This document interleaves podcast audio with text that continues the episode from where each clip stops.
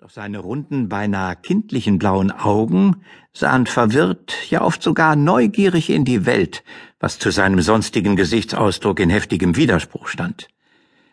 Dieser Eindruck war auch nicht ganz irreführend, denn man konnte von ihm, wie von beinahe allen Journalisten, mit vollem Recht sagen, dass seine gewöhnliche Gemütsverfassung die ununterbrochener Ängste war. Angst vor Verleumdungsklagen, Angst vor entgangenen Sensationen, Angst vor Druckfehlern, Angst vor Entlassung. Sein Leben war eine Reihe von aufreibenden Kompromissen zwischen dem Eigentümer der Zeitung, einem senilen Seifensieder mit drei unausrottbaren fixen Ideen im Kopf, und dem sehr tüchtigen Stab von Mitarbeitern, den er zur Führung der Zeitung zusammengestellt hatte. Einige davon waren wirklich erfahrene und ausgezeichnete Leute, die sogar, was noch schlimmer war, aufrichtigen Enthusiasmus für die politische Überzeugung des Blattes hatten.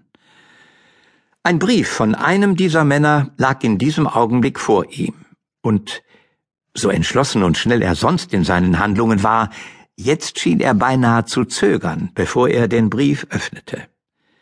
Er nahm stattdessen einen kurzen Bürstenabzug zur Hand, überflog ihn mit seinen blauen Augen und einem blauen Stift, änderte das Wort Unzucht in Ungehörigkeit um und das Wort Jude in Ausländer, läutete dann und schickte die Korrektur in die Druckerei hinauf.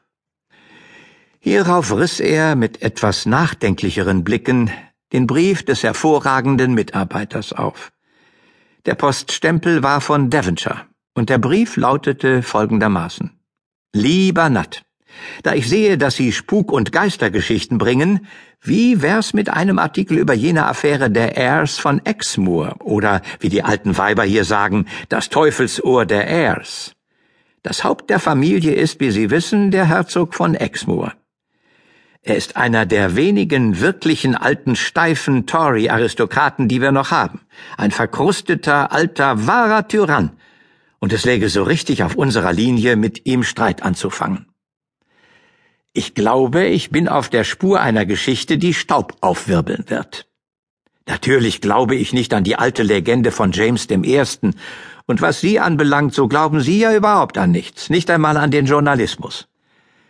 Die Legende handelt, wie Sie sich wohl erinnern werden, von jenem dunkelsten Kapitelchen der englischen Geschichte, der Vergiftung Overburys durch diese verhexte Schlange Frances Howard und dem ganz unerklärlichen geheimnisvollen Schrecken, der den König zwang, den Mördern zu verzeihen.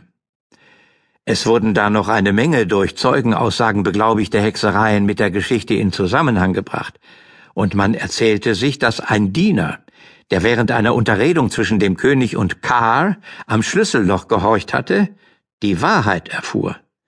Doch das Geheimnis, das der Mann erlauschte, war so entsetzlich, dass sein Ohr zu riesenhafter und monströser Gestalt anwuchs.